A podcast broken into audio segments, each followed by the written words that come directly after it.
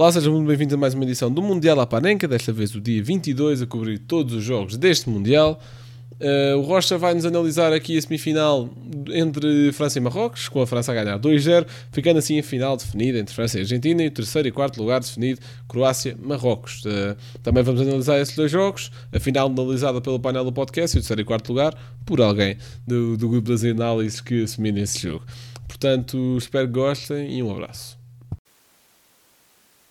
Olá a todos, sejam bem-vindos a mais uma análise, desta vez do segundo jogo das meias finais do Campeonato do Mundo, onde a França defrontou a surpresa Marrocos. Um jogo que terminou 2-0 e que levou assim a França para a final frente à Argentina, depois da Argentina ter derrotado ontem a Croácia. Um, mas falando deste jogo, um, duas equipas que demonstraram neste Campeonato do Mundo serem bastante fortes. Marrocos, depois de eliminar Espanha e Portugal nos oitavos e quartos de final, respectivamente, encontrava a França, um, que tinha vencido a Inglaterra por 2-1 nos quartos de final e a Polónia por 3-1 nos oitavos de final. Uh, Marrocos, uma equipa muito uh, coesa defensivamente, com jogadores muito perigosos na saída, uh, um meio campo muito, muito forte, como demonstrou frente a Portugal e frente a Espanha. Uh, e França, uma equipa muito completa, uh, que mesmo com vários jogadores lesionados, acaba por ter primeiras linhas de topo e de fazer inveja a qualquer seleção. Um, e começando pelos 11 iniciais, a França alinhou num 4-3-3, com Loris na, na baliza, Teo Hernández na esquerda, Konaté e Varane a centrais, Koundé na direita, o meio campo com Chouameni, Fofana e Griezmann, e uma frente com a estrela Mbappé, uh, Giroud a avançado centro e Dembélé na direita. Marrocos alinhou com uh, um dos melhores guarda-redes do torneio, Bono, na baliza. Uh, uma defesa a três com Eliamik, Saïs e Dari. Saïs que acabou ser, por sair lesionado, como já vamos ver mais à frente, fazendo poucos minutos. Um, uma linha de 4 uh, no meio, entre aspas, com o Mazorri na, na esquerda e Hakimi na direita um, a fazerem dialas. Um meio com Amrabat e uh, Ronai, uh, dois dos melhores jogadores de, deste campeonato do mundo para mim. E uma frente de ataque com Bufal, Enesri e Ziyech. Um, a França entrou a marcar um, logo aos 5 minutos com um erro de um central marroquino e depois de um bom movimento de Griezmann que ofereceu a, a Mbappé, o avançado acaba por rematar duas vezes, mas embate sempre na defesa de Marrocos e no segundo ressalto sobrou para Teo Hernández, uh, que fez um, um, um, golo um, a esta equipa de Marrocos bastante sendo do jogo. Este gol também acabou por obrigar a seleção de Marrocos a adotar outra posição. Um, a diferença na zona onde estavam as linhas de Marrocos, uh, porque subiram um pouco, com a linha atacante e a linha média de Marrocos com mais espaço entre linhas, algo que não era muito habitual nos últimos jogos, tendo em conta que ou encontravam-se um, a vencer ou estavam empatados.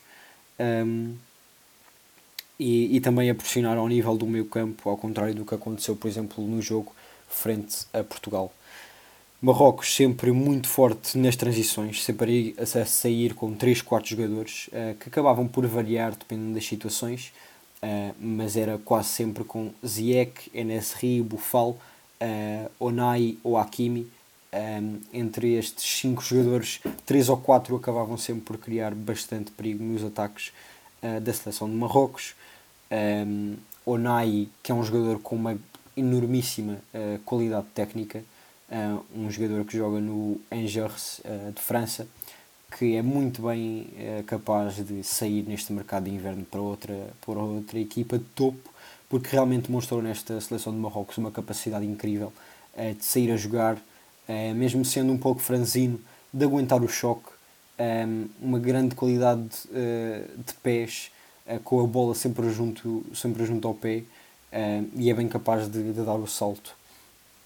Depois uma grande oportunidade de Giroud com uma bola oposta que acabou por determinar a saída de Saïs, como falei no início, que já foi para o jogo tocado, depois com esse sprint a tentar acompanhar Giroud, ressentiu-se ainda mais um, e acabou mesmo por ser substituído. Um, e, e entrou a Balá uh, e acabou, acabou por obrigar, entre aspas, um, a seleção marroquina a passar para, para uma defesa a 3. Um, depois, a partir dos 25 minutos, um, o jogo passou a ser um pouco mais disputado, Marrocos a ter mais bola, também tinha essa necessidade por se encontrar a perder. Amrabat acabava por começar a pegar um pouco mais no jogo, tendo em conta que já estavam a jogar com apenas dois centrais, ele acabava por descer entre, entre os mesmos um, e ajudar na, na saída.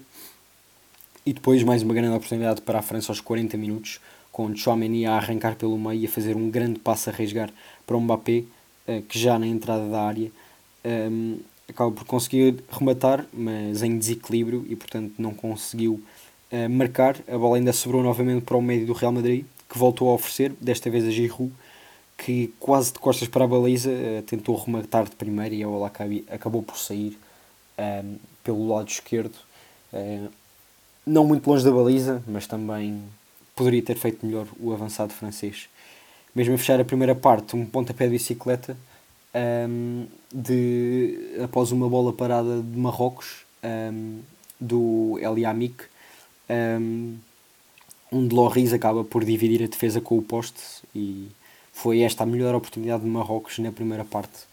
A primeira parte com uma França mais forte, mas com Marrocos a mostrar que quando quer consegue sair uh, e com muito perigo em contra-ataque e mesmo nas bolas paradas acabou por conseguir fazer tremer a defesa francesa. Um, a perder, uh, os africanos acabavam por mudar um pouco o estilo de jogo uh, com que costumavam entrar em campo. E isso notou-se na, na segunda parte também. Aos 50 minutos, Marrocos teve uma sequência, na sequência de uma boa oportunidade, a provar a mudança dessa forma de encarar o jogo, mas com a defesa francesa a conseguir resolver. Um, o jogo passou também a ser muito físico e com muitas faltas nem sempre assinaladas e com os cartões amarelos nem sempre a serem mostrados o que levou aqui a, a um escalar, digamos assim, de alguma agressividade no jogo. Perto dos 80 surge o segundo gol da França, após uma grande jogada individual no Mbappé, onde passa por quatro adversários e depois de rematar e a bola embater num defesa de Marrocos, sobrou um, para o acabado de entrar uh, Colomouani, jogador do Frankfurt, que marcou quase no primeiro toque que deu na bola e frente a frente ao guarda-redes não vacilou e fez o golo. Já na compensação, o Marrocos carregou com tudo e teve várias oportunidades perto para fazer o, o gol de honra, mas a defesa de França, uh, sempre bastante competente e com muita ajuda de Griezmann a defender, conseguiu livrar-se sempre uh, desses perigos. A França acabou assim por vencer por 2-0 esta seleção de Marrocos um, e vai, como já disse, defrontar a Argentina na final. Esta que foi um jogo do último Mundial, onde a França acabou por, por vencer num grande jogo, uh, por exemplo, com aquele enorme gol de Pavard. Um, e acredito que vai ser uma grande final. É provavelmente uma das finais mais competitivas que se poderia imaginar. Uh, e portanto, isso também acaba por ser bastante favorável. Vai ser aqui quase um defrontar uh, dos melhores jogadores deste Mundial, do lado da Argentina, Messi do lado de França, Mbappé, Griezmann e Giroud, um, aqui com uma frente ataque entre aspas, porque Griezmann acaba por jogar um pouco mais atrás, mas uh, os três jogadores mais importantes da seleção francesa, uh, e portanto acredito que vai ser uma grande final, um, e esperemos que, que assim seja. Um, espero que tenham gostado de mais uma análise, fiquem bem e até à próxima.